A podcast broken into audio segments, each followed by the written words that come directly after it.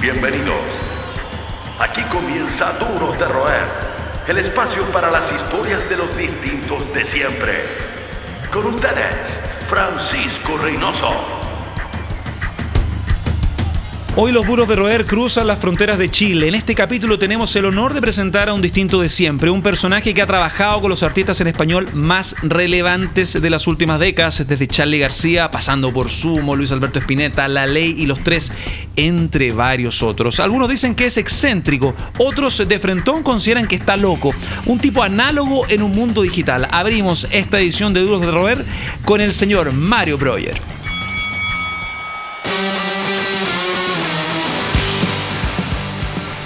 Mario, nuestro primer invitado internacional, un distinto de siempre, cruzando el otro lado de la cordillera. Un honor tenerte acá, bienvenido. Muchísimas gracias. Bueno. Una de las formas yo creo que sintetizan tu trabajo es una cita que yo recuerdo que, corrígeme si estoy equivocado, yo al menos la rescato de Paul McCartney en Sound City, en el documental, donde habla que la mejor música es la que se desarrolla de una forma simple y sin tantas aprensiones. Mm, sí, eso está al final de Sound City, claro. Eh, el que le da una lección a todos los que estaban ahí Eh, con, con, la delicadeza del sopapo británico. Eh, es, sí, claro que es así. Yo, yo le apuesto mucho a eso este, y tengo mi método de trabajo que va hacia eso. ¿no? Por ejemplo, este, una, de, una de las muy pocas condiciones sine qua non para trabajar conmigo es que el grupo, no que grabemos el disco prácticamente en vivo, dentro del estudio y todo lo que sea lógicamente factible, grabar con todo eso junto y tiene que ver con esto, este, hacerlo simple, no complicarlo. Volviendo a tú, vas bien al principio, más que la ética de trabajo, que ya hay cuatro décadas documentando gran parte del rock español, esta suerte espina dorsal del rock en nuestro idioma.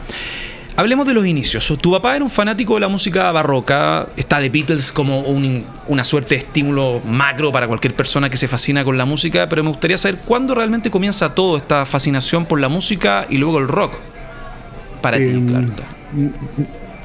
La verdad, yo creo que no sé. Yo creo que no tengo forma de saberlo porque en realidad eh, el, camino, el camino de la música, mis primeros recuerdos es esto que yo cuento, ¿no?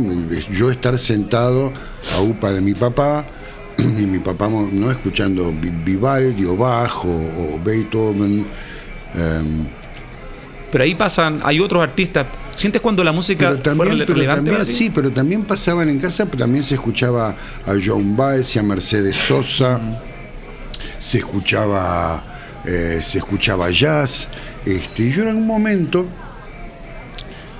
me parece que se me despierta todo un día tocando el piano en la casa de mi abuela, ¿no? De la mamá de mi mamá. Ella tenía un piano en la casa que no lo tocaba nadie, no sé por qué tenía un piano.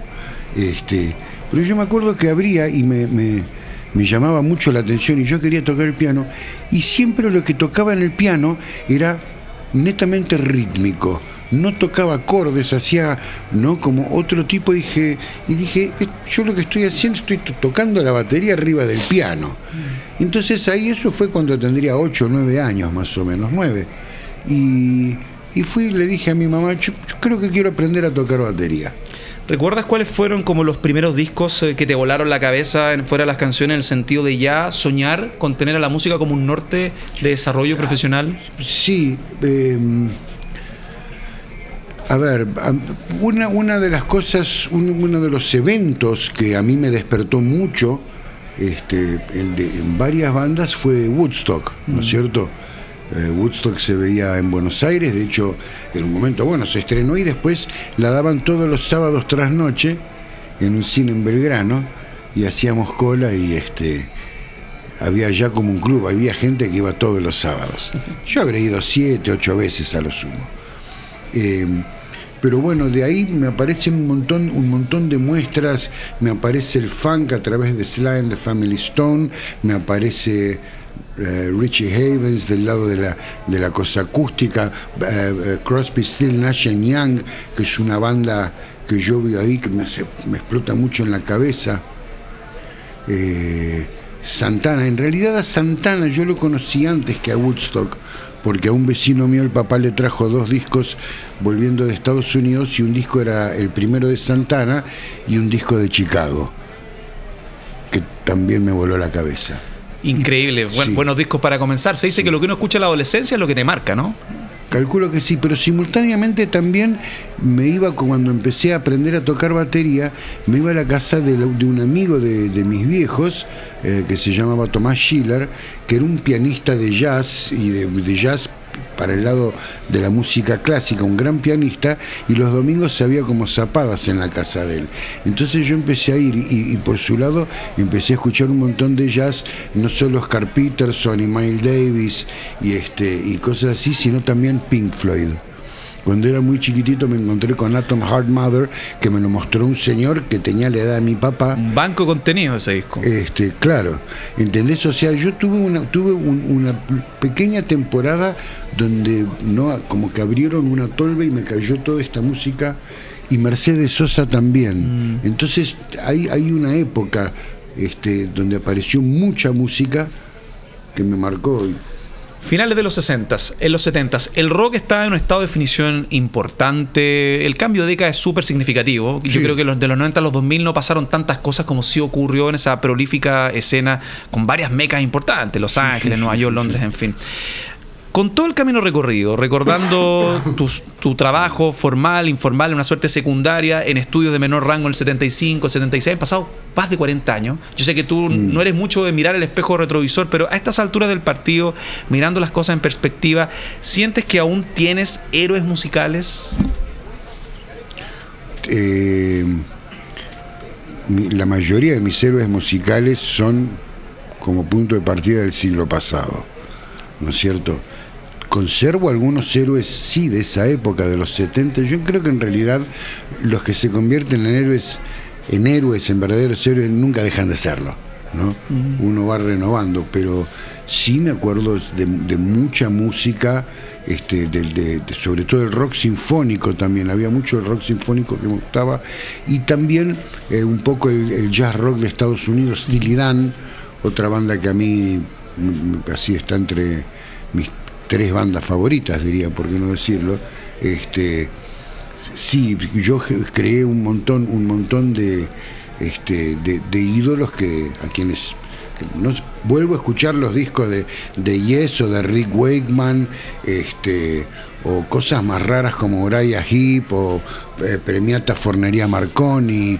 Eh, sí, yo me me volaba mucho con eso. ¿Qué hay de ese viaje, yo creo, me imagino, crucial en tu desarrollo, en tu, mirada a finales de los 70 en Los Ángeles? ¿Qué recuerdas de esa, de esa travesía, de esa experiencia? ¿Y cómo fue esa decisión, tomar esa decisión en ese punto de tu vida, cuando uno empieza como ya poco a poco a construir su camino? la primera parte de la pregunta es un poco difícil porque me, me, acuerdo de todo y si te cuento todo se va a hacer de noche. Pero voy a tratar de resumírtelo. Voy a, dar, voy, a empezar con la segunda pregunta. ¿Cómo fue que se me dio? Nada, yo en algún momento, un día, yo entré a trabajar como, como cadete, le decimos nosotros, en una empresa, ¿no? El que, el que va y lleva los paquetes y va a hacer una cobranza y lo mandan al banco a hacer los depósitos.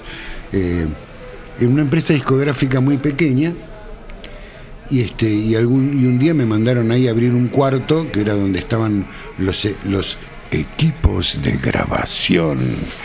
Y había unas cosas muy viejas muy antiguas en una pieza en muy mal estado con una bombita de luz colgando del, puro cable del techo. Pero yo entré ahí y sentí que eso era eso era lo que yo quería. Yo, bueno. yo quería los grabadores los micrófonos los cables perdón. Este, así que desde ese día yo dije, bueno, yo quiero aprender a hacer esto y como no había en Latinoamérica, me di cuenta que Los Ángeles era el lugar donde había que ir. Son los que mantienen encendida la llama del rock. Seguimos conversando con los duros de roer. Estamos de vuelta con Mario Breuer en esta emisión, Los Distintos de Siempre, gran conversa con la historia pura del rock eh, latinoamericano, cuatro décadas documentando parte del rock en nuestro idioma. No soy yo, ni tampoco las múltiples entrevistas, registros que hay, está tu, imagen, eh, tu legado, por ejemplo, en el documental hablando de la historia del rock chileno, que también tienes un rol súper importante, sobre todo en los 90, el documental de Lucibel dedicado al disco Peces, hay unos cameos también donde está tu, tu ritual en el estudio, entre otras cosas. Y no seré yo ni ninguno del equipo que te recuerde la cantidad de discos, porque realmente he perdido la cuenta todo, yo creo, la cantidad de discos que has participado desde principios de los 80 en adelante, ni hablar de también el periodo formativo de los 70. Flaco Espineta, Charlie García, Mercedes Sosa, eh, no sé, Electrofobia, eh, Los Espíritus, y podría estar incluso hasta 10 capítulos más de Duros de Roer hablando de tu historia, algo medio caótico también en 4 décadas.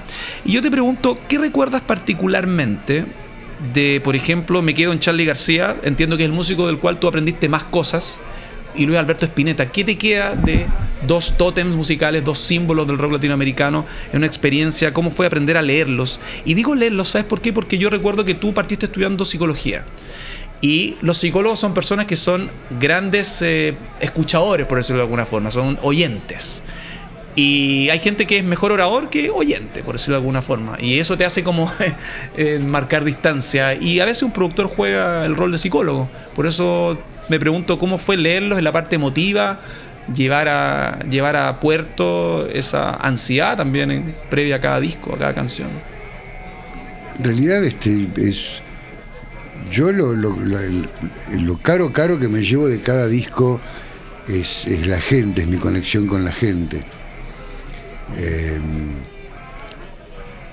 pero yo te diría que hay, hay, hay como una palabra que reúne no solo a Luis Alberto y a Charlie, este, sino también a Andrés Calamaro o a los espíritus, a Electrofobia, mm. eh, los artistas con, los, cuales yo elijo, elijo trabajar, que es el respeto por la música. Mm. ¿Mm? Esto es, esto es la cosa que a mí me, lo, que me une, donde yo me encuentro con ellos, el respeto por la música.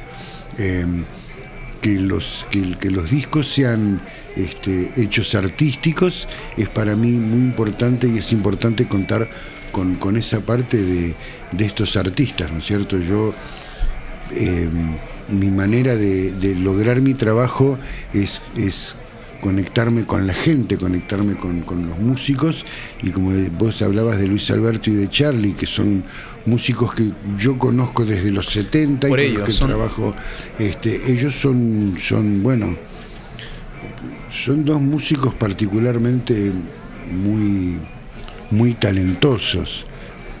Sin embargo, cuando yo estoy con ellos, son personas, son, son, yo nunca me senté con ellos como con una mirada que vaya más allá de lo que estamos haciendo.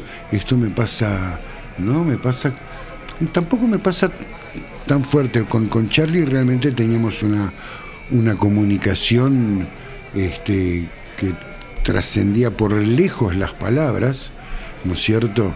Em, y siempre tuvimos una conexión de trabajo muy buena, una dinámica de trabajo que se daba muy muy bien. Son como uno se va, se va conectando, ¿no? pero, y no me pasa siempre, de tanto en tanto me va ocurriendo. Me ha pasado mucho ahora con, con electrofobia, por ejemplo, yo me, me, pasó algo también como una conexión muy, ¿no? Como cuando uno se, se aprende de alguna manera de ese proyecto. Este, lo digo sanamente, cuando, uno, cuando uno conecta. Hay una retroalimentación también. Exactamente.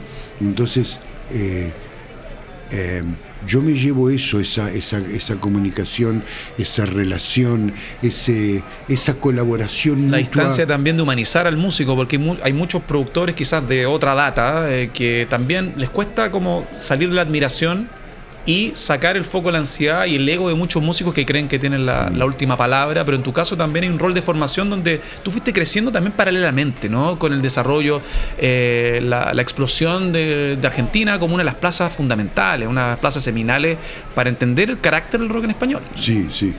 Sí, yo soy muy consciente, yo me doy cuenta que yo volví de Los Ángeles y llegué al lugar correcto en el momento mm. indicado. Todo es timing también en la vida. Eh, un poquito de pero entiendo igual, pese a esta experiencia de todo lo que, sobre todo lo que se documentó en los 80, que es impresionante, sin desmerecerlo en los 90 y también el input por aportar a la nueva música en el siglo XXI, hay experiencias caóticas. Lo de Sumo creo que fue bien distinto del resto, ¿no? Sí, yo lo recuerdo de alguna manera como una suerte de caos, pero no, no, un, no un caos. ¿Un caos organizado? Un caos, un caos organizado y muy artístico y muy estético. el caos como estética de alguna manera con un fin claramente energético, ¿no es cierto? Ellos eran, eran un montón de personalidades muy fuertes, ¿no es cierto? Este, no solo Lucas, sino Dafunquio y, y este mm. y Moyo y Arnedo este, y Petinato, ni hablar, eran todas personalidades muy muy fuertes. Eh, y había apoyados un poco este, por las cosas menos humanas eh, se ponía a veces un poco más caótico, pero ese, ese caos como estética daba una banda con una energía increíble. El libro ya es una realidad. de las series, el apartado audiovisual ha logrado revitalizar mucha historia, mucha arqueología rockera, mucha arqueología rockera. Pregúntale a Luis Miguel, por ejemplo, cómo pudo revitalizar su carrera en gran medida con las métricas del alcance que tuvo su serie. Y vamos a, impactos mayores, ¿no? Lo Bohemian Rhapsody, que un éxito, un éxito de taquilla y que nuevamente puso a Queen en el apartado familiar, no solo el rockero que. Me pareció, eso me pareció maravilloso. Golazo, o sea, las más generaciones como que tenían un oasis de rock ante trap y código urbano y música electrónica, dubstep y varios más. Hay alguna historia, porque lo tuyo ya está con un libro en la mesa y con amplios documentos. Em, ¿Hay alguna anécdota que tú atesores de sobre, por sobre todas las cosas? Una anécdota, solo una anécdota como que tú incluso la extenderías en otro formato. Historia en particular, con un músico. Aparte de lo que ya he contado, sí. porque yo sé que hay más cosas. Hay, claro, seguro que hay más cosas. Es una cuestión de, de memoria y de recordar. Y yo supongo que en algún momento me voy a relajar me, cuesta un poco, yo me, fui de Buenos Aires y me fui a vivir a las montañas para relajarme un poquitito y vivo ahora en un paraíso maravilloso y me relajé muy, poquitito, algunos meses más y estos meses mucho menos.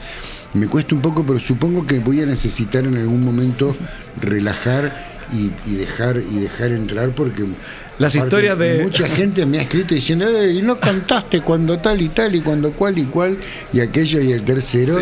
Hay mucho más para contar. Hay mucho para contar que yo no quiero contar porque. Sí, claro, esta parte de la intimidad de los rituales del estudio. Exactamente, porque involucra. cuando involucra, Secretos profesionales. Eh, ponele, ponele. Sí, es respeto por yo respeto la intimidad de los otros y con eso, con eso me parece la, la defensa descansa. Mario Breuer, próximamente Netflix, 150 temporadas. bueno, hay, hay, hay, hay, nuevos formatos. Vos preguntabas por los formatos. Eh, yo tengo que entregar ahora, este, en las próximas dos, tres semanas, una serie de grabaciones, algunos párrafos de mi libro que van a, van a estar este, en, Spotify, mm. ¿no? No, claro, los audios, los este, podcasts. Este programa también se mira en podcast. y los voy a los voy a relatar yo y voy a tener el lujo de que, de que me lo grabe el, que es el ingeniero, desde mi punto de vista hoy en día, el ingeniero top en, en, Argentina, que es Edu Pereira, un ingeniero increíble, así que él, él ya me dijo cuando saqué el disco, me dijo, si algún día haces una versión grabada y vos la relatás, yo quiero ser el ingeniero de grabación. Hablemos de Chile. Actualmente tu vínculo se remite en cierta medida a Electrofobia, por ejemplo, una banda donde tú tuviste el gran gesto, ¿no? Habla de tu involucramiento macro con todos los proyectos los cuales tú estás desarrollando, te has desarrollado los últimos años, participaste en el icónico show en el Teatro Cariola, que es la primera graduación para este Power Trio, que es parte de la nueva cama de artistas rockeros, pero la gente también te recuerda como un símbolo de esta explosión que hubo que coincidía con el apetito de la industria chilena después de la transición democrática, eh, cuando tú estuviste envuelto en esta santísima trinidad del rock chileno, hablando de la ley, los tres, y bandas entonces jóvenes. Eh, jóvenes valores del underground como Lucibel. Cuando se, se te nombra a ti o se te indica como un pilar en la explosión que hubo el rock chileno coincidentemente en los noventas. ¿Te sientes cómodo con esa etiqueta? ¿Te sientes responsable? Sí, totalmente. ¿Esa generación dorada? Sí, totalmente. Éramos, éramos, éramos tres, este, tres Quijotes. Yo llegué acá. Alejandro Sanfuentes y Jorge Meliboski. Ah, y Jorge Meliboski. Yo nos juntamos los tres y yo dije, muchachos, esto hay algo que no está funcionando acá. ¿Qué es lo que pasa con los medios? ¿Qué ocurre? ¿Por qué los medios no muestran este, a las bandas? Y me explicaban que no, que hay un, hay un los medios miran muy para afuera y que solamente para afuera y que lo de acá no vale porque lo de afuera y lo de afuera y lo de afuera, el gran estigma, ¿no es cierto?, de complejo de inferioridad que hemos tenido en toda América Latina. Yo ahora vivo en, el interior de la Argentina, en la Argentina, en, el interior dicen, se dice Dios es argentino, pero atiende en Buenos Aires. Buenísimo. Es un error. Yo siempre digo que el que atiende en Buenos Aires es el diapo lo mismo. Dios está muy relajado en el interior ahí. Oye, y ahora nuevamente tu nombre, las nuevas generaciones. Eh, eh, has tenido una visibilidad interesante con este documental, Cuando Respiro en tu Boca, donde tú tienes un rol protagónico en la, en la factura del peces, en toda la estrategia también con el equipo de trabajo, cuando Lucibel se lanzaba a la, primera liga, ¿no? El rol latinoamericano del 95. Pero al ver el documental, no fueron pocos los amigos que me decían, oye, pero esta es una película, de, esto es un documental de Mario Breuer, no es un documental de Lucibel, porque era impresionante las directrices que tú ahí tomabas eh, y cómo, bueno, se desnudaba para gente que no está al tanto tus rituales de trabajo, tu forma meticulosa de involucrarte. Es que yo soy así, acá, acá, acá, acá hay un amigo, acá está Gerardo, como el papá, no sé. Eh, el papá cabrón. sí, fue toda una. Bueno, ese disco particularmente fue toda una, una situación donde hubo una, una estafa involucrada. Hubo toda una situación muy pesada. Eh, fuimos, fuimos víctimas tanto de la banda como yo y el estudio, ¿no es cierto? Sonus, de, Hernán. Sí, Hernán Rojas. A quien este, saludamos. A quien saludamos, eran de Hernán y de Andrés Polak, a quien también saludamos. Y. Em, yo me di cuenta que había algo que no estaba bien y, me tuve que poner en una especie de capitán de barco casi con pata de palo a defender este a defender esos chicos que me parecía que tenían mucho talento y tenían un gran futuro este, y estaban cayendo en horrorosas manos, el estudio no iba a cobrar lo que correspondía, yo no iba a cobrar mi plata, era todo como una gran estafa. Así que bueno, con, con Hernán Rojas yo hablé con él y tomamos algunas decisiones para defendernos y proteger lo hecho y proteger al grupo. Este, Buen acierto. De los viles estafadores, donde había uno de cada lado de la cordillera. Así que. Suele pasar. Suele pasar. Más que un club, una familia.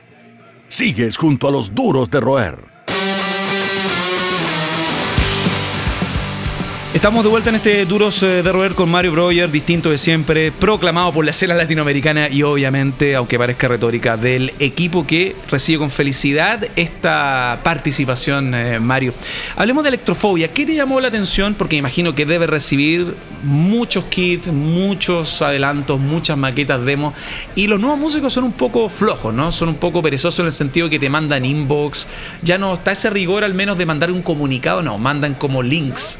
Eh, dentro de toda esta sobrepoblación de, contenido, ¿Qué fue lo que te, qué fue lo que tuviste, no? Eh, ¿Cuál fue el potencial que viste en electrofobia? Es, es, muy gracioso. En realidad, en un principio, como que desde lo musical me costaba mucho porque las primeras maquetas eran maquetas muy elementales y primarias y no me permitían ver, ver muy bien pero mi, contacto fue con Gerardo Elgueta y el contacto era tan bueno y la comunicación era tan buena y los veía tan profesionales que dije, no, no debe estar mal lo que hacen, tuvieron...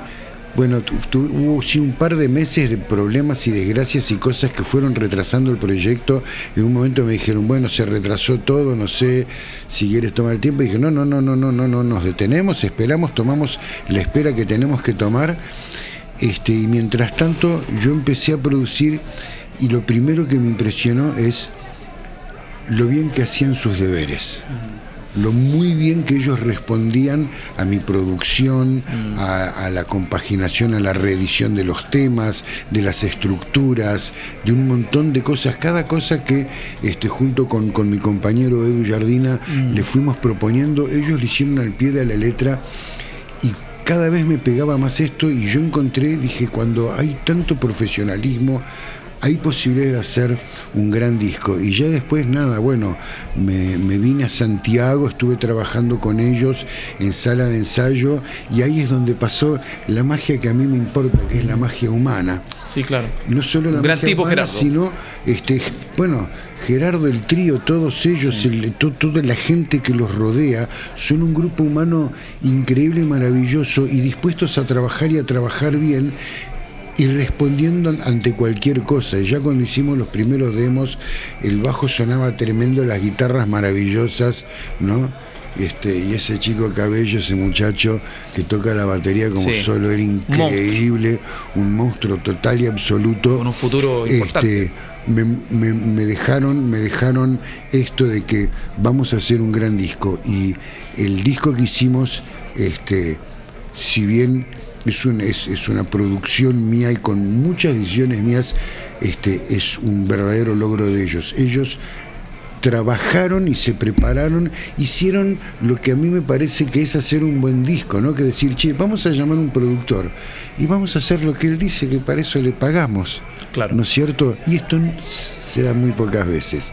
Entonces, con esto nosotros pudimos ahondar en los temas este, y darme cuenta que ellos hoy tienen una propuesta, son, para mí son la gran maravilla latinoamericana. Yo, este, si me decís, ¿Por qué van de todas las bandas de los últimos? ¿Por quién apostás? Mis fichas van ahí. Como hace tres años o cuatro años puse mis fichas en los espíritus. bueno, y han tocado con frecuencia en España, en Chile, han cosechado una... Qué bueno que cita lo de los espíritus por un tema de... Son maravillosos, la música es increíble y Maxi Prieto es un músico, es un músico con, de un talento bueno, tienen estas cosas en común y ¿no? Esto, ¿no? Como hay un show envolvente, hay un rigor, pero te, te, te los espíritus porque la siguiente pregunta guarda relación al estado actual de la música argentina. Y no, yo sé que, bueno, yo también soy medio como muestro distancia con el rock barrial, con lo superfluo y poco profesional que es ese circuito que a mí me carga personalmente. lo detesto, me lo pierdo sin falta. o sea, si hay un show, si hay un show que yo tengo que evadir por temas profesionales es de ese tipo de música y la cumbia, pero eso son apreciaciones personales que a poco le deben importar, pero coincidimos. Pero actualmente y comparándolo, por ejemplo, con la sobreexposición que hubo en los 90, con una camada interesante de banda argentina, ni hablar de los 80, ni hablar del proto gran rock argentino de los 70, em, tú sientes que la música argentina, porque esta es una tesis que recuerdo, la primera, el primer colega fue un periodista, Claudio Vergara, el diario La Tercera, que hizo un artículo muy interesante respecto al bajo posicionamiento, contrastándolo con épocas pasadas, pretéritas del rock argentino. ¿Tú sientes que la música argentina ya no tiene el peso que tuvo en su era dorada? Yo diría que la última gran camada de finales de los 90, mediados de los 90, de hecho. No, no, la música argentina está pum para arriba, está muy fuerte. O el rock argentino, ah, ah, el rock, el rock, sí, el rock está medio para atrás. Del rock van quedando pocas muestras. Hay algunas, hay muestras muy desconocidas. Hay grupos de rock este, conocidos por muy poca gente que son increíbles, grupos de rock maravillosos, pero son pertenecen a un pequeño nicho. Claro, pero, el impacto regional ya no está. A donde fue a parar el rock a mí no me gusta. Mm. Hay muy pocas bandas, yo desde hace muchos años trabajo con los Cardelitos, estoy en este momento este, terminando la postproducción de un show en vivo grabado en obras, un un gran, gran, gran disco de rock con muy buenos temas, en, ese, en ese mundo de rock barrial, para mí es lo único que lo está sosteniendo y definitivamente no. Sin embargo, si hablamos de música argentina y música moderna, este, Paulo Londras, por ejemplo, que es un personaje este, del trap, eh, o del hip hop. Y en Chile está muy este, potente. Está muy potente en todas partes. Acaba de mm. grabar con el Chiran. No, acá en Arena. que me mm. gusta, bueno, que a mí me encanta. hay, hay grupos como este eh, la ATR Band, ¿no es cierto? Con Paco Amoroso y. ¿Cómo se llama? Este. Catriel, Catriel, este, eso es un show de trap que es bestial, que yo no tengo ninguna duda. Ahí también, ahí también voy a poner por si acaso una. Pero el trap tiene mucho el punk en cierta medida. Eh, ha sido visto por la discursiva, por ese espíritu rebelde, como el futuro de la música latinoamericana, más que el futuro, el presente de la música latinoamericana más exportable, porque no vamos a hablar de las vacas sagradas que ya tienen su espacio. en el recambio, ¿tú sientes también que el trap es como el movimiento más consistente musical, pensando en que Latinoamérica puede ser nuevamente una fábrica sustentable, una fábrica proyectable a nivel global? Latinoamérica es desde hace muchos años el mm. eje de la música en todo el mundo. Esto ya lo venían diciendo hace 20, 25 años, los grandes capos mm. de la industria discográfica que yo, en esas épocas donde yo rebotaba entre una especie de, mm. ¿no? de no cuando todavía cuando todavía había industria discográfica este y yo me acuerdo que decían futuro y yo decía bueno esto lo dicen no public relations public relations pero digo de la mano del reggaetón señoras y señores al que le guste bien y al que no le guste también de la mano del reggaetón y todo eso. Hoy por hoy, la música que más, la música que domina el mundo no es el K-pop, el J-pop, ni, ni la música inglesa, este, ni la de Madagascar, por cierto, eh, pero sí es la música latina. Yo creo que a partir del trap nosotros estamos entrando en una purificación de la música latinoamericana con discurso, con palabra. Yo creo que la música latinoamericana se termina de, completar cuando dejamos de decir Eva, nena, Eva, Eva, y empecemos a decir nosotros los latinoamericanos somos la cultura del mundo, ¿no es cierto? Discurso, este, eh, mirar para adelante, y yo creo que para ese lado está yendo, y yo creo que hay muy buenos representantes en toda América Latina este, que van para ese lado, Mateo Kingman de, Ecuador, gente de, acá de Chile, por supuesto, de Uruguay, de todas partes. Yo creo que estamos en muy buen camino, soy muy optimista. Cito una entrevista que te hicieron en el diario Los Andes, eh, me gusta la música que hacen los millennials.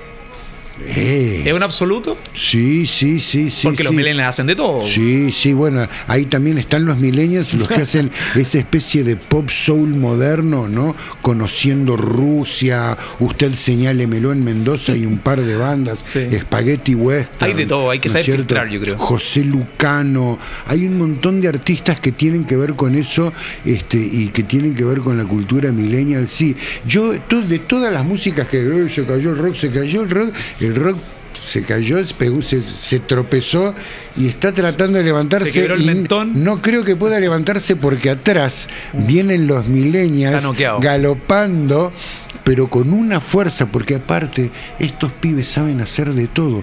Vos fijate que la mayoría de los artistas que han logrado llegar más allá sus hicieron su y ellos hicieron su camino al ellos se llevaron al millón. Nadie más, ellos solos llegaron al primer millón. Es todo más directo con las redes sociales, hay un análisis mucho más automático, mucho más Por eso mi apreciación por lo profesional, por la gente que trabaja bien, por eso. Mario Broyer, em, al tanto de tu primer esta es tu primera visita en Duros de Rueda, nuestro primer invitado internacional.